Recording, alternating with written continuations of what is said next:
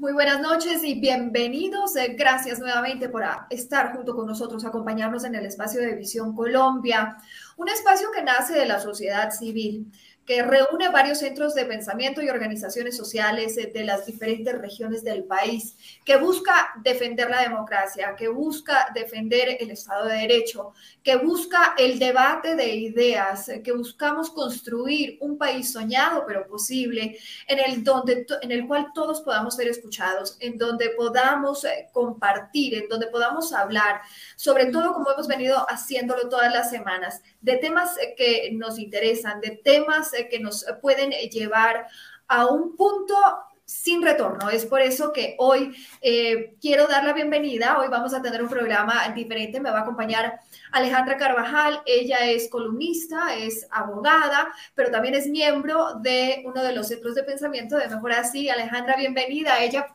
me, me acompañará en este panel de preguntas a nuestro invitado esta noche. Bienvenida, Alejandra. Anita, hola, qué alegría verte. Gracias y saludos a toda la audiencia. Y bueno, para nuestro invitado esta noche queremos dar la bienvenida al doctor Carlos Alonso Lucio, ex dirigente del movimiento M19, fue miembro de la Comisión Especial Legislativa, representante de la Cámara y senador de la República, negociador de paz en distintos conflictos armados. Eh, doctor Lucio, bienvenido, gracias por estar con nosotros. Ana María, muchísimas gracias por la invitación. Un saludo a Alejandra y una alegría estar compartiendo esta noche con ustedes. Doctor Lucio, arranco por preguntarle, usted fue muy claro, ya lo ha dicho en reiteradas oportunidades, lo que se está llevando a cabo en el país es una milicialización del país, imponer una ideología marxista y consolidarse en el poder. ¿Eso es lo que busca Gustavo Petro? Mire, sin lugar a dudas, la estrategia verdadera de Petro es la milicianización del país. Hay que comprender a Petro en tres dimensiones básicas, que además ah, son eh, dos de ellas muy planteadas por él. Para Petro, la constitución del 91 es una constitución neoliberal, según el traidora de la revolución, que tiene que ser obviamente destruida para cambiarla por una constitución revolucionaria a la luz de su concepción. El segundo planteamiento de Petro Medular es que el gran problema del mundo es el cambio climático que amenaza la vida del planeta y que su gran responsable es el capitalismo donde los empresarios son los protagonistas de esa especie de pecado original que arriesga la vida en el planeta. Y en tercer lugar, existe en su condición de su estructura psicológica un planteamiento de resentimiento y de complejos sociales, históricos, personales, que lo conduce a mirar a la sociedad como una sociedad clase media revista, a la crítica como una crítica que siempre está conspirando y que nunca puede sencillamente concertarse con él la búsqueda de una aproximación distinta, sino que es exactamente el daño que se le quiere hacer a su supuesta revolución. Eso conduce a que el gobierno tenga un proyecto destructivo, destructivo de la constitución, destructivo de la democracia, y su herramienta fundamental es la milicianización. De hecho, eso que él llama paz total, yo conozco distintos procesos de negociación, yo he estado en procesos de negociación desde el M19 y otros. Y cuando uno observa la estructura de eso que Petro y su gobierno llaman paz total, entiende que ahí de por medio no existe ninguna búsqueda de paz, sino de destrucción de las instituciones del país. Ningún proceso de paz comenzaba por plantear desde el gobierno un cese del fuego bilateral que no existía para ordenarles a las Fuerzas Armadas constitucionales del país que se paralizaran en su obligación y en su misión constitucional de velar por la vida, honra y bienes de los ciudadanos y de perseguir el crimen. En ningún proceso de paz de la historia de Colombia ni del mundo, que comenzaba antes de sentarse en la negociación por liberar a 19 altos presos de las disidencias de las FARC, a cambio de nada. En ningún proceso de paz se aceptaba la entrega de territorios completos a cambio de que no dejen de secuestrar, de que no dejen de extorsionar, de que no dejen... En ningún proceso de paz se sacaban decretos o se sacaban o se decapitaba a más de 50 generales de las Fuerzas Armadas Constitucionales del país. En ningún proceso de paz el presidente de la República comenzaba por presionar a los jueces para que, para que liberaran a los jefes y actores de un vandalismo que provocó el colapso durante 45 días de la economía y de la convivencia social en el año 2021. Y resulta que desde que un presidente llega, llega con el propósito de supuestamente liberar a la juventud a través de liderar a esos sectores que ejercieron un vandalismo y una destrucción contra la sociedad colombiana. Es decir, todos estos son hechos milicianizadores de permitirles el ejercicio del control territorial a esas formas organizadas para la violencia y formas armadas para imponer tiranías en las regiones, hoy prohijadas y estimuladas desde el gobierno. En ninguna sociedad del mundo democrática un presidente se para a decir que va a tomar del presupuesto nacional como prioridad pública un millón de pesos para financiar a 100 mil personas cuyo único entrenamiento y cuya única disposición es hacer ejercer la violencia en la sociedad para generar unas milicias que se impongan con carnés oficiales ante el resto de la población. Todos estos ejemplos que les estoy dando son milicianización. Y la milicianización es la destrucción por definición de la constitución y de la democracia. Es permitir la fragmentación del territorio. Es permitir que organizaciones delincuenciales ejerzan las tiranías sobre la vida cotidiana de las comunidades en los territorios del país. Es legalizarles el crimen.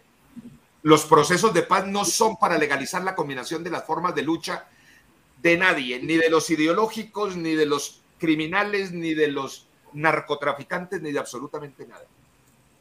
Doctor Carlos Alonso, disculpe, yo quisiera aquí hacer una precisión porque esto de la milicianización es súper, súper importante, sobre todo porque es un fenómeno que actualmente estamos viendo todos los colombianos y más que viendo, padeciendo, tanto en las ciudades como en los municipios, eh, veredas, muy, muy compleja la situación de orden público en este momento, pero también yo quisiera preguntarle sobre todo lo relacionado con, yo lo he oído usted en varias ocasiones, hablar también de dos temas súper, súper importantes, como lo son, uno, la ciudadanización, yo creo que es un concepto que hay que empezar a irradiar en nuestras narrativas, y el segundo, sobre el tema del juicio político. Yo le agradecería un poco si nos ayuda a desarrollar estos conceptos tan, tan importantes para todos, doctor Carlos Alonso. Sí, Alejandra, son, son dos temas esenciales. Frente a este fenómeno de milicianización, que no es otra cosa que darles a las bases sociales y partidistas de un proyecto político e ideológico formas organizativas para ejercer e imponerse mediante la violencia, comenzando por sus propios territorios y sus propias comunidades vecinas. Frente a ese proceso de milicianización, es decir, de reclutar a los jóvenes para milicianizarlos, de enseñarles a las bases sociales de un partido y de una ideología a ejercer la violencia contra el resto. Los demócratas y los ciudadanos tenemos que organizarnos cívicamente para enfrentar esa amenaza y ese riesgo. Esto requiere un ejercicio de una enorme pedagogía de derechos, de obligaciones, de instrumentos y de relaciones morales y sociales, de definición de vínculos democráticos entre el individuo y su sociedad. Porque mientras ellos milicianicen, la forma de nosotros responder tiene que ser ciudadanizando. ¿Qué ocurre? Existe una desventaja muy grande en este momento, en este momento. Y es que efectivamente 200 o 300 o 400 milicianos se organizan, tan organizados como que son milicianos, que responden a estructuras verticales, que tienen, reciben órdenes, que saben operar violentamente. Y por eso es que se imponen en territorios a donde puede haber comunidades de 200 mil, 300 mil, 400 mil personas. ¿Por qué? Porque los demócratas estamos dispersos, desorganizados. ¿Por qué? Pues porque estamos trabajando, estamos criando los hijos, estamos... Es decir, la, democracia es un sistema de los individuos, de las libertades individuales eh, ligados en propósitos comunes. La democracia no es el régimen de los activistas. El marxismo sí, los sistemas marxistas son para los militantes del partido. Las democracias son para los ciudadanos que vivimos una vida libre. Cuando estamos amenazados tenemos que comenzar a buscar, primero, profundizar en la conciencia ciudadana, ser conscientes de que tenemos una democracia que defender, unas familias que defender, una economía que defender, un desarrollo histórico que defender, una cultura que defender, un sentido de familia que defender, unos principios y unas formas de relaciones sociales que defender y empezar a generar una articulación y una capacidad de movilización y una capacidad de defender la democracia que además tiene caminos y formas establecidas por nuestra propia constitución. Y es allí donde a través de la exploración de esos caminos podemos llegar a figuras institucionales y caminos institucionales, como el que mencionabas ahorita, Alejandra, que es la institución del juicio político. ¿De qué reflexión podemos partir para plantear el juicio político? Mire, de una reflexión tan elemental como profundísima en el concepto democrático. Y es en una democracia, a diferencia de una tiranía, a diferencia de un régimen totalitario, ningún ciudadano puede estar por encima de la constitución y de la ley. Y mucho menos contra la constitución y contra la ley. No importa si es el ciudadano más promedio, si es el ciudadano más humilde, y tampoco el más rico, y tampoco el más famoso, y tampoco el presidente de la República. En una democracia, en nuestra constitución, el presidente de la República no está sobre la constitución y la ley, y mucho menos puede estar contra la constitución y la ley. ¿Qué dice en esos casos cuando se presenta la Constitución? Hay que juzgarlo. ¿Y qué hay que juzgarlo? Por estar contra la Constitución y contra la ley. Y esto tiene dos orígenes fundamentales. Y es cuando incurre en conductas de orden penal, esas conductas penales, esos delitos dan origen al juzgamiento del presidente. Pero el presidente de la República no solamente puede ser juzgado por conductas que se tipifiquen en el Código Penal. También puede y debe ser juzgado cuando actúa contra normas de la Constitución.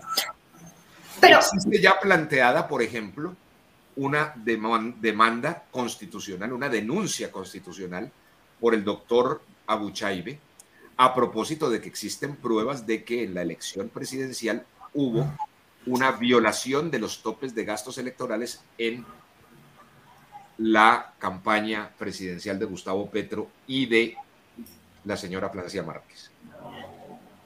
Están las pruebas documentales, debe ser juzgado por esa conducta a la luz del artículo 109 de la Constitución en el Congreso de la República, que es el camino para juzgar presidentes.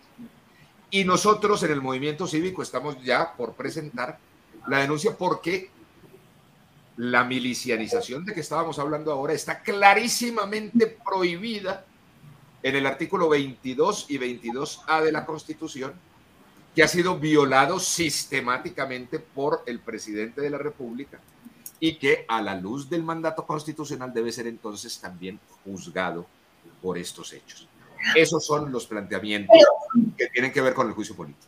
Doctor Lucio, yo le pregunto, para que se lleve a cabo este juicio político, tiene que haber una voluntad política por parte de los partidos. Y ya vimos lo que ha pasado en estos 11 meses al mando de Gustavo Petro, en donde hay una alianza, después no hay una alianza, eh, eso por un lado. Y después con el tema de la violación de los topes de campaña, vemos a un Consejo Nacional Electoral eh, bastante tibio, eh, sin un pronunciamiento en firme, sin un verdadero interés por adelantar lo que le compete.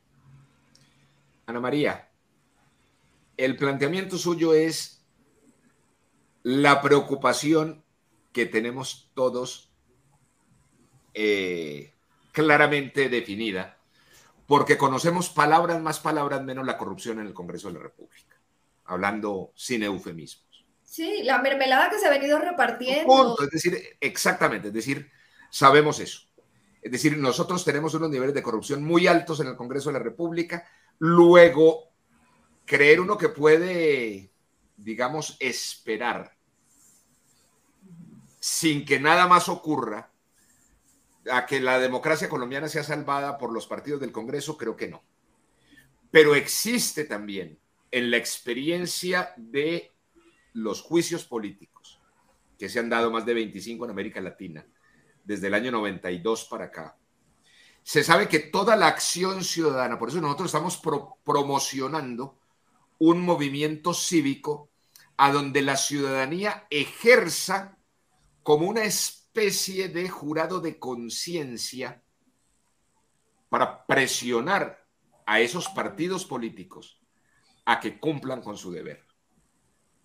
Entre otras cosas, partiendo de la premisa de que no es que les estemos pidiendo el favor mendicante desde la ciudadanía, de que nos hagan el favor de acudir al juicio político, sino que les exigimos, tenemos que exigirles mediante la movilización que cumplan con su deber constitucional. Es decir, eh, doctor Lucio, es un poco la presión en las calles. Eh, la presión en las eh, calles, Ana María, y el papel tremendamente importante de los medios de comunicación. Pero, pero ojo, yo creo este que es importante aclarar que el papel en las calles es muy distante y muy diferente de la violencia que vimos, en la que eh, otro lado de la sociedad en este país sí ejerció un papel en las calles, pero con una violencia que no la habíamos vivido nunca.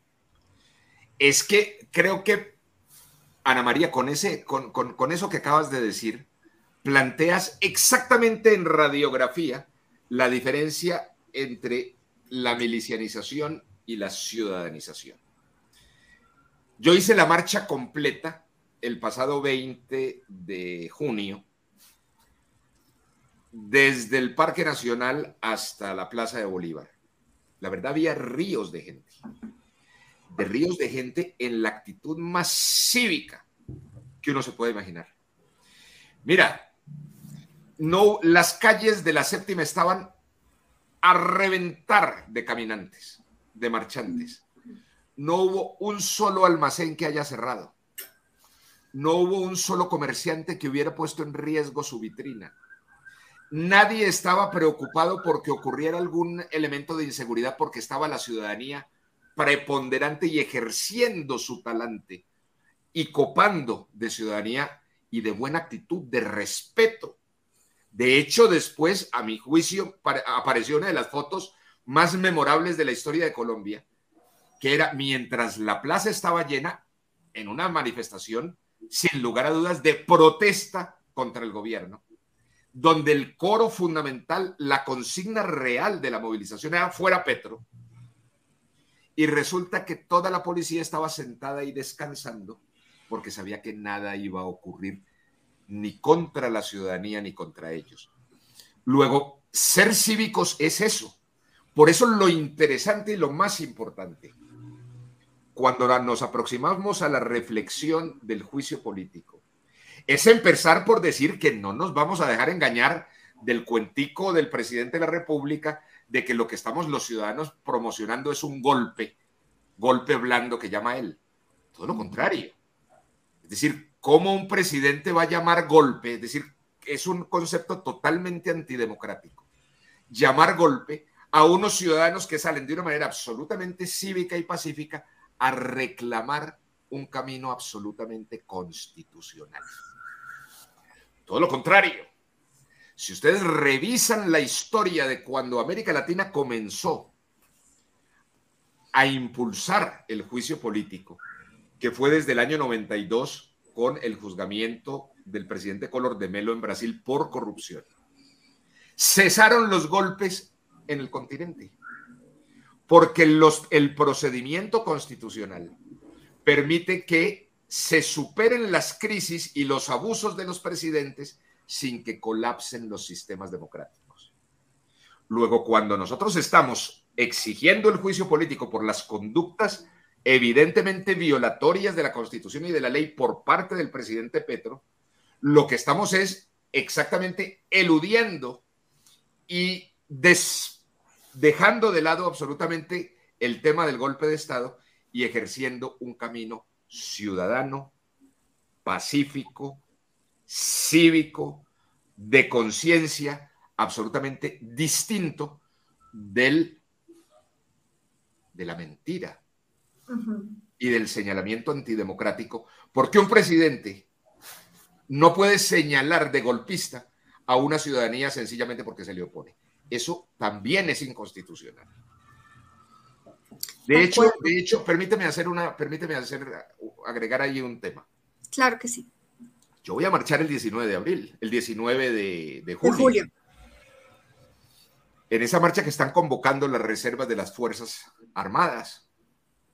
Y voy a marchar entre... La primera razón por la cual voy a marchar es porque me pareció absolutamente indigno del presidente de la República que haya señalado la movilización de las reservas del 10 de mayo pasado de golpistas, que eso es una acusación penal, cuando las reservas desarrollaron una movilización absolutamente cívica, civil, respetuosa de la ley, en el ejercicio de sus derechos. Y me parece que un presidente demócrata no ha debido acusar y señalar e intentar teñir de sospecha de ilegalidad a una actitud ciudadana respetuosa. Y las reservas están convocando este 19 de abril a otra movilización que va a tener un enorme talante y contenido cívico. Y yo creo que nosotros los ciudadanos tenemos que ir a acompañar esa movilización. Claro, y eso hace parte importante del ejercicio ciudadano que cada uno de nosotros, si quiere, debe hacerlo, pero yo creo que es importante que lo interioricemos eh, de manera urgente, por supuesto. Para animarnos un poco con todo este tema de juicio político, a mí me preocupa mucho eh, que aquí en Colombia no tenemos antecedentes de eso. O sea, no, o por lo menos yo no los tengo claros. Yo quisiera que usted nos contara un poco sobre los antecedentes de juicio político aquí en Colombia y experiencias exitosas en el mundo, para que tengamos más esperanza y conozcamos un poco más este proceso. Sí, mira, en, a ver, acaba de ocurrir, yo diría que, el último juicio político concreto fue el de Perú. Un presidente que al quien se le adelanta un, un juicio político por corrupción en el Congreso, cuando él ve que va a perder ese juicio político, intenta cerrar el Congreso. Las fuerzas militares no lo respaldan él alcanza a hacer la locución pública, el Congreso de la República lo destituye y termina por golpista el sí, siendo retirado del cargo y, y afrontando un proceso penal. Ese proceso, Petro desde que llegó lo señaló, pues porque el juicio político no es su... Él sabe las consecuencias de un juicio político cuando se hace con con rigor. Juicios políticos, les repito, ha habido unos en los que termina con la salida de los presidentes de la República y otros que no. Caso concreto, Color de Melo, por corrupción. El Congreso brasilero lo retira del cargo. Carlos Andrés Pérez es retirado del cargo hubo un proceso que no terminó en juicio político, sino después en las Cortes, pero que fue un proceso sin lugar a dudas de connotaciones políticas enormes por ser, pues, un gobernante, que fue el caso de Fujimori en, eh, de Fujimori en, en el Perú. En Perú. Está el caso del juicio a Clinton en Estados Unidos. No termina con el retiro del presidente. El Congreso de la República determinó que no saliera. Y en Colombia existe una experiencia, una experiencia del juicio político que fue el proceso 8000 contra Ernesto Samper, que termina con la no salida del presidente de la República. Hay unas circunstancias muy particulares, independientemente de los hechos que provocaron el tema de, las denuncias específicas tipificadas eh, y que se adelantaron en el Congreso, pero había unas circunstancias muy distintas de las de hoy. Entre otras cosas, la coalición bipartidista, en aquel entonces la estructura bipartidista en el Congreso era sumamente sólida y le, le daba una invulnerabilidad enorme a Samper, cosa que no ocurre hoy en el Congreso. De hecho, a un año vista, hoy lo que se ve es que el propio Petro ha desarticulado las mayorías que configuró en el Congreso. Pero no solamente eso, es que en aquella época no hubo las movilizaciones de la calle ciudadanas que hay hoy en el país. En aquel entonces inclusive los, cuando uno recuerda y revisa las, las estadísticas, Samper nunca bajó del 52-53% y Petro está en el 30%. Y yo creo que muy pronto llega al 25%. Es decir, hay una inmensa actividad y hay un inmenso sentimiento cívico, además porque hoy existe y crece todos los días una clarísima conciencia en la ciudadanía colombiana de que hay un presidente que busca destruir la democracia y destruir el sistema de economía de mercado, que consagra también nuestra constitución en el país. Luego, yo creo que hay un país mucho más despierto, mucho más dispuesto a llegar a la calle y mucho más dispuesto a exigirles a los partidos y exigirles a congresista por congresista eh, el cumplimiento de su deber. De hecho, de hecho, las vienen movilizaciones que estamos preparando en el movimiento cívico y que vamos a convocar a los distintos sectores y a la ciudadanía para que enfoquemos el ejercicio sobre esos 18 miembros de la Comisión de Acusaciones que tienen la responsabilidad de abrir de manera inmediata el proceso de investigación en el juicio político.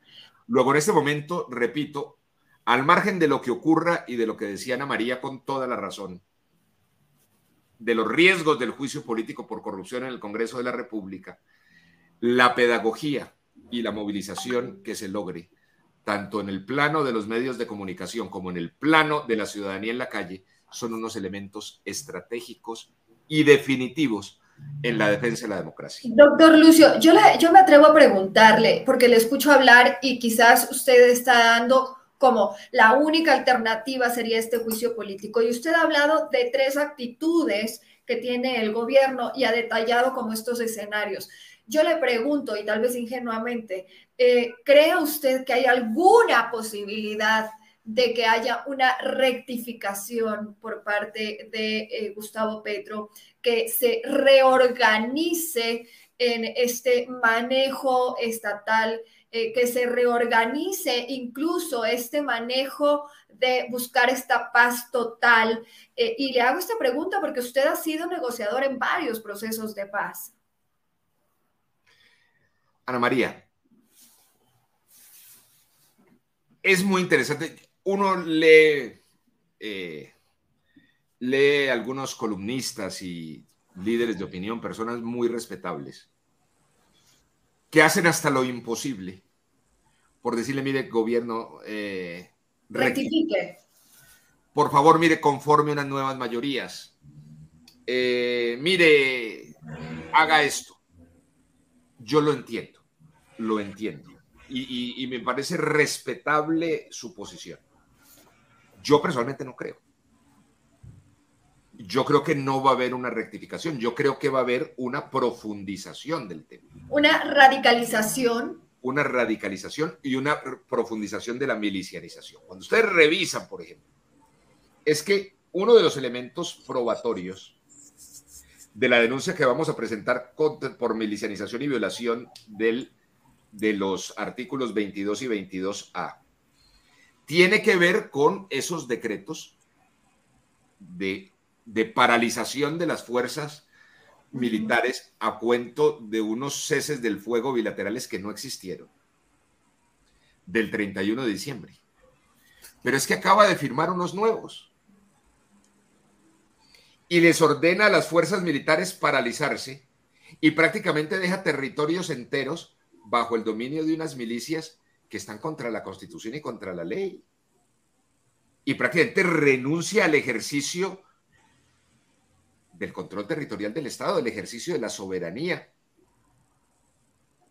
de nuestro país, de nuestra constitución, de nuestro pueblo, como lo dice la Constitución Nacional. Es decir, es un enfoque, revisen ustedes, ustedes consideran, por ejemplo, que una actitud democrática fue a ver desde la presidencia de la República, por Dios, es que es el presidente de la República. Mire, si ustedes revisan la Constitución, es una obligación del presidente velar por la unidad nacional. Por esa forma del, es decir, esa unidad en medio del pluralismo que orienta nuestro sistema democrático.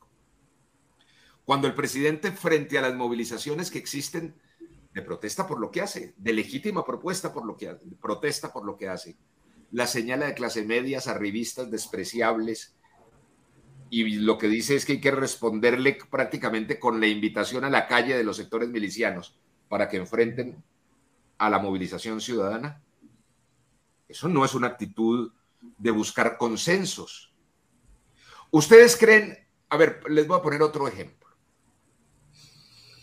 Cuando el gobierno no, pese a la condescendencia, por llamarlo amablemente, de los partidos frente a las propuestas legislativas del gobierno, el caso concreto, la de la salud. Eso a mi juicio no es reforma, eso es una propuesta de sabotaje a la salud, irracional. Resulta que no logra la votación que quiere en el Congreso de la República, pero paraliza los giros de ladres al sistema de salud y busca paralizarlo porque no gira unos recursos que tiene ahí que además no son de él, sino que han sido girados por los empresarios, por los usuarios, para hacer colapsar por cierre de los pagos al sistema de salud. ¿Ustedes creen que eso es solamente un escándalo, una actitud ideológica? ¿Ustedes creen que en la constitución colombiana el presidente de la República tiene derecho a parar el flujo de los dineros del sistema de salud para destruir el sistema de salud porque no lo ha logrado mediante la compraventa de votos en el Congreso de la República? ¿Ustedes creen que nosotros los colombianos tenemos que aceptar callados eso? ¿A ustedes no les parece que los medios de comunicación debieran ser mucho más activos en eso? En denunciarlo. Ustedes creen, miren, hay un elemento central de la democracia. La democracia llega, entre otras cosas, sobre la reivindicación de una cosa que se llama la razón, la razón. ¿Para qué? Para que el debate público y la discusión en democracia sea razonable. ¿Ustedes creen que la posición del gobierno, por ejemplo, con la parálisis por decisión política y gubernamental, de la explotación petrolera y de gas, que no ha tenido un solo argumento presentable, que todos los expertos y los estudiosos y los economistas y absolutamente todo el mundo le dice, por favor, no haga eso, así no es. Y resulta que se empeñan en hacerlo y eso nos ha costado la, de, la depreciación en miles de millones de dólares de una empresa del Estado como es Ecopetrol. Y la amenaza de colapso en en el tiempo de la economía por desabastecimiento de energía. Entonces son una serie de hechos en los cuales el gobierno sigue perseverando e insistiendo absolutamente. Miren ustedes el caso, para plantearlo en el debate público. Desde el principio, desde antes de la posesión, el presidente se dio a la tarea de dejar plantada a la gente en actos oficiales que forman parte de la majestad y de la, representación pública del Estado y de la sociedad. Y se le des, prácticamente como un clamor. Ciudadanos respetables, instituciones respetables, dejó metidas a las cortes, dejó metidos a las Fuerzas Armadas, ha dejado metidos a presidentes de la República de otros países. Esa es una actitud que continúa. ¿Ustedes le permitirían quién que tenga una empresa si un gerente hace eso? Permite que siga acabando con la empresa.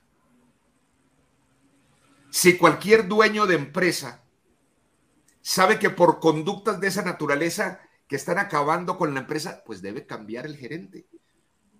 Si eso lo hacemos con nuestra empresa privada, ¿por qué lo vamos a aceptar con nuestro país? Existiendo procedimientos establecidos en la democracia. A veces me dice, mire Carlos, es que usted, su planteamiento es muy duro. No, mi planteamiento no es muy duro. Mi planteamiento es constitucional. Y es además una respuesta a unas cosas que sí son sumamente duras. Pero ¿A ustedes les parece, por ejemplo, que cuando el gobierno llama eh, cerco humanitario al secuestro de 177 policías y al degollamiento de uno de esos policías, ¿es un piropo? Claro, ¿Ustedes no. que la milicianización no es una amenaza lo suficientemente grande con nuestra democracia y con nuestro país como para que la sociedad no salga a plantear seriedad y decir, mire, resolvamos esto? Son reflexiones que tenemos que hacernos los ciudadanos. Claro, estas son reflexiones que tenemos que hacernos todos y porque la verdad preocupa muchísimo que en efecto, al parecer existía un plan previo para generar toda esta situación de desorden público o más bien de, insurrección. Recuerdo mucho en este momento una columna de Carlos Enrique Moreno el domingo en El Espectador que hablaba de la paz total a la insurrección total. Yo creo que eso es un poco lo que estamos eh, viviendo en este momento, pero yo quisiera preguntarle, ¿usted está plenamente convencido de que esto que está sucediendo es un libreto que ellos ya tenían? Eh, de antaño eh, escrito y lo están implementando o les está saliendo la cuestión de manera espontánea o, cómo es esto porque yo no no tengo tanta claridad sobre eso.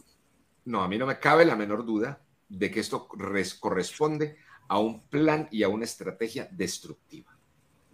Pero ya o sea con premeditada de hace tiempos. Pero a ver Alejandra lo ha dicho. Creámosle si ustedes revisan, por ejemplo, el libro autobiográfico que sacó para la campaña electoral, revisen, por favor, un capítulo que se llama Constituyente del 91. Petro dice, mire, la constitución del 91 es una constitución neoliberal.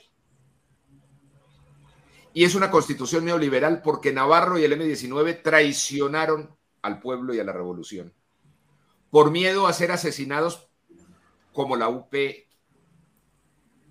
y como la UP.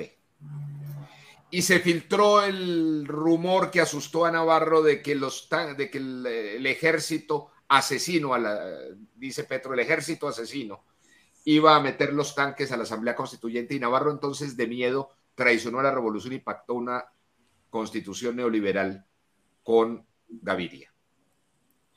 Y termina diciendo, que él, Petro, hubiera preferido que los tanques entraran a la Asamblea Constituyente, porque así el M-19 hubiera tenido que salir a la calle a convocar al pueblo a hacer la revolución. En ese orden de ideas, lo que plantea Petro es que esa es una constitución traicionera, traidora. Luego hay que destruirla. Y la milicianización es una forma de destrucción. Miren, si es que hace tres días, un poco volviendo a la, pregunta que hacía Ana María, que si yo creía que iba a haber una rectificación, pero por Dios, hace tres días se ratificó en el plan de tomar el presupuesto nacional, generar ese monstruo burocrático del Ministerio de la Igualdad que se inventaron, exclusivamente como mecanismo para organizar las milicias. Con un millón de pesos mensuales por, por persona violenta.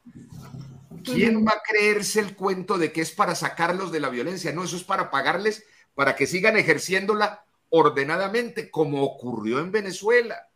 Pero, doctor, doctor Lucio, eh, si vamos, eh, pues el presidente Petro ha sabido decir que se debe, lo que él está planteando es que se cumpla la constitución y él ha dicho por varias ocasiones eso, pero lo que me, me, me parece también oportuno decir es que Petro no ha hecho nada diferente a lo que él no ofreció durante, en campaña. Es decir, él todo lo que ha venido diciendo o lo que dijo en campaña lo ha venido aplicando y veo unas cuantas personas que dicen es que no pensé que iba a llevar a cabo o es que no pensé que eh, realmente eh, iba a ser tan fácil aplicarlo o iba a tener eh, el poder de poder hacerlo. Ana María, lamentablemente lo que dices tienes razón. Había toda la sintomatología de lo que fuera a ocurrir y hubo una parte del país muy grande que no lo vio y no lo quiso ver. No obstante, lo que yo creo es que ya ese es un, eso ya ocurrió. Lo verdaderamente nuevo e importante es que sí ha habido a los, a los colombianos se les ha caído la venda de los ojos y se les ha caído rápidamente. Hace un año, Petro era el nuevo presidente del cambio, el primer presidente de la izquierda al que había que se le arrodillaron los partidos, como, como usted lo mencionó ahora. Hoy, un año después, Petro es una persona que amenaza la democracia. Ha salido la población, han salido marchas sumamente importantes, cívicas y multitudinarias, a mostrar su, decisión y su oposición, se le desbarató la coalición del Congreso, lo cual genera, mejor dicho, hoy hay un gobierno que está con una crisis de legitimidad, con una crisis de legalidad y sin lugar a dudas con una crisis de gobernabilidad. Y me quedo con eso, doctor Lucio, respetuosa del tiempo que usted nos ha dado y el espacio que hemos compartido el día de hoy. Quiero agradecerle mucho a usted, eh, también a Alejandra, que ha estado aquí conmigo eh, apoyándome y compartiendo eh, desde Visión Colombia, a quienes nos han acompañado a través de Twitter, a través de Facebook, a través de nuestro canal de YouTube. Muchas, muchas gracias. Mañana pueden escuchar nuestro podcast, lo pueden hacer en Spotify, en Apple Podcast y en Google Podcast. Y pues esa es la idea de Visión Colombia, que podamos eh, todos eh, plantear, que creamos un debate de ideas, que podamos eh, generar una construcción de país, un país soñado pero posible, un país que tenga un norte, que tenga un puerto de llegada. doctor Lucio, le agradezco por haber estado aquí. Alejandra, a ti también mil gracias y a quienes nos acompañaron. Pueden compartir esto, pueden seguir compartiéndolo a través de sus redes sociales. Que tengan una feliz noche. Yo les agradezco muchísimo y me honra mucho participar en este programa de un espíritu cívico como el de ustedes. Gracias, una feliz noche para todos.